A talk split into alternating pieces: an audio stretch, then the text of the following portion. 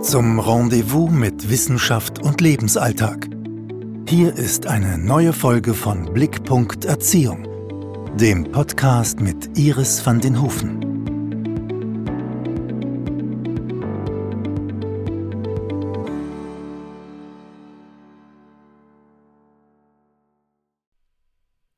Kommunikation mit dem Kind. Die wahrscheinlich allermeisten von uns kennen solche Situationen, in denen sie gefühlt tausendmal etwas zu ihrem Kind gesagt haben, sprichwörtlich schon die Fusseln im Mund spüren und das Kind schwebt irgendwo so in einem Paralleluniversum und wir können es einfach mit unserer Botschaft nicht erreichen.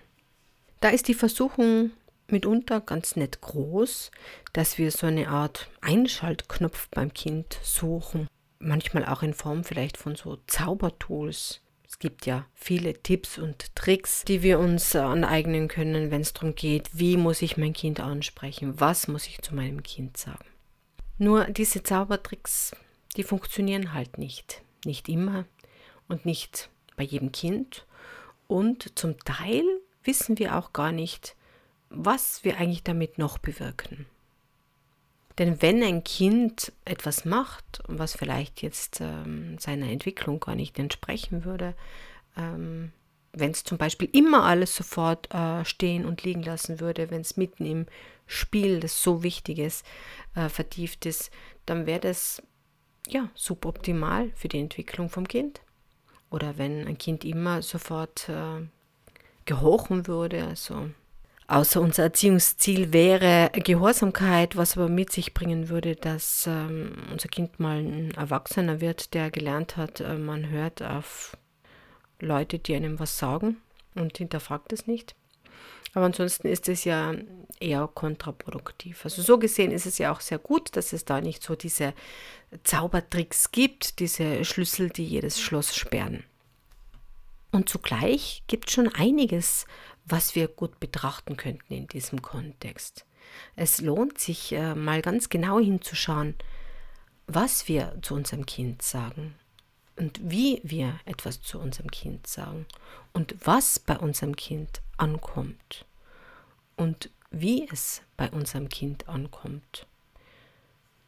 Manchmal auch, wann wir etwas zu unserem Kind sagen. Also ein Kind, das gerade, wie erst erwähnt, mitten im Spiel vertieft ist das kann nicht schnell weiterspielen. Wäre spannend zu sehen, wie das denn funktioniert, mal schnell weiterzuspielen. Ähm, das ist noch mitten in seiner Fantasie, die ja, ähm, das Tor zur Fantasie geht auf mit, ja, zweites Lebensjahr und äh, ganz was Tolles, Neues ist plötzlich möglich und zugleich äh, sind Kinder dann noch so in der Fantasie, ähm, ja, verstrickt, sage ich jetzt mal. Das ist auch ein Prozess, dann äh, zu differenzieren zwischen was ist Realität, was ist Fantasie. All das braucht es, um ganz äh, bedeutsame kognitive Kompetenzen zu entwickeln. Also das Spiel ist nicht umsonst, Albert Einstein hat es gesagt, die allerhöchste Form der Forschung. Ein anderes ungünstiges Timing wäre zum Beispiel, wenn wir unser Kind mehr oder weniger zutexten, während es sich gerade mitten in herausfordernden Gefühlsstürmen befindet, da ein Stück weit gerade überflutet wird. Und auch das ist ein, ein spannendes Feld, auf das wir vielleicht ein andermal in einer anderen Podcast-Folge eingehen, was sich denn da in unserem Körper da alles so tut, dass nicht nur Kinder, sondern auch wir Erwachsene dann eben gerade nicht hinhören können und vielleicht gerade nicht so uns verhalten, wie wir es denn gerne machen würden. Und es lohnt sich eben auch hinzuschauen, ob etwas überhaupt bei unserem Kind ankommen kann. Also Stichwort Entwicklungspsychologie. Ganz viel können Kinder gar nicht leisten, wo wir davon ausgehen, das wird jetzt wohl kein Problem sein, wenn ich meinem Kind schon sage, wir haben es eilig, jetzt komm. Ähm, also da gibt es äh, viele Themenfelder, ähm, wo wir Kinder ganz häufig überfordern. Sei es eben, wenn es darum geht, dass wir nicht am Schirm haben, dass sich das Zeitgefühl erst entwickeln muss, ähm, dass der Umgang mit gemischten Gefühlen eine gewisse Gehirnausreifung bedarf, die einfach nicht von Geburt an äh, vorhanden ist und auch mit zwei Jahren noch nicht vorhanden ist oder mit drei Jahren noch nicht vorhanden ist. Sei es, ob wir glauben, dass äh, die richtige Art und Weise, mit unserem Kind zu sprechen, was daran ändern könnte, dass es von seinem, ja, von seiner körperlichen Ausstattung her ähm, so gemacht ist, dass es sehr wahrscheinlich überleben wird, auch in der Nacht in der Höhle.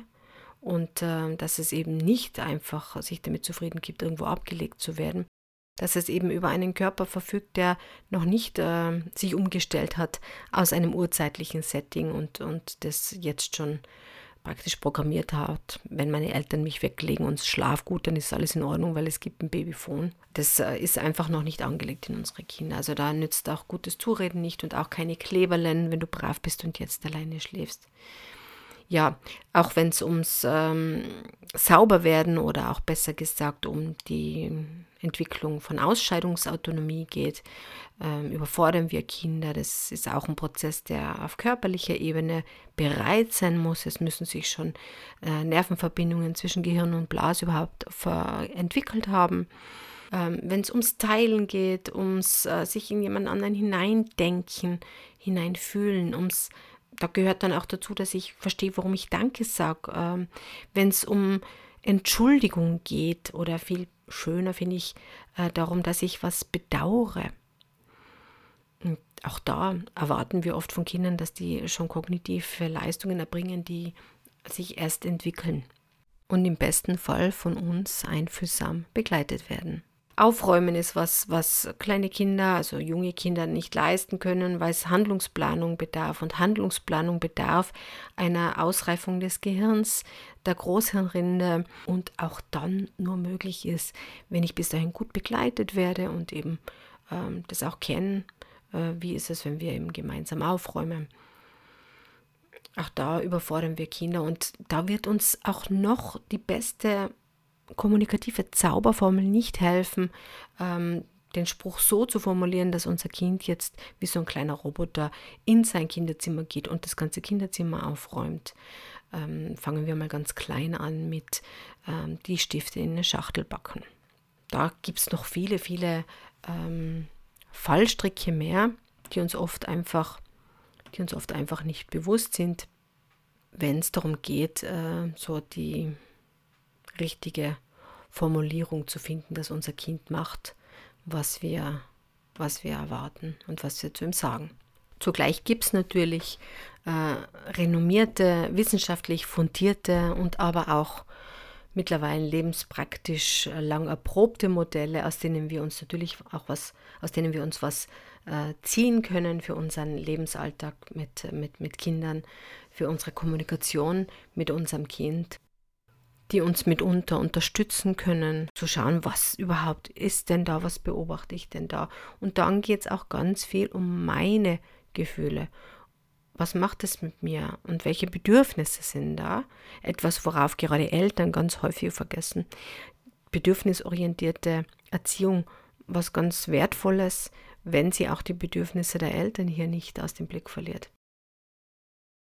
Und man sieht hier schon, es geht da gar nicht so um die Technik, sondern es geht wirklich darum, was steht eigentlich da dahinter. Und da können wir uns äh, ganz toll was mit rausnehmen, indem wir uns mit solchen Modellen beschäftigen und ähm, ja auch drüber nachdenken.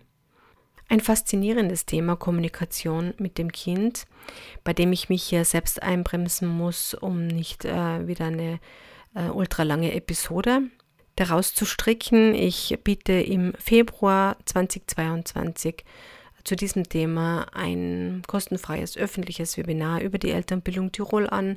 Infos dazu finden sich auf der Website von Blickpunkt.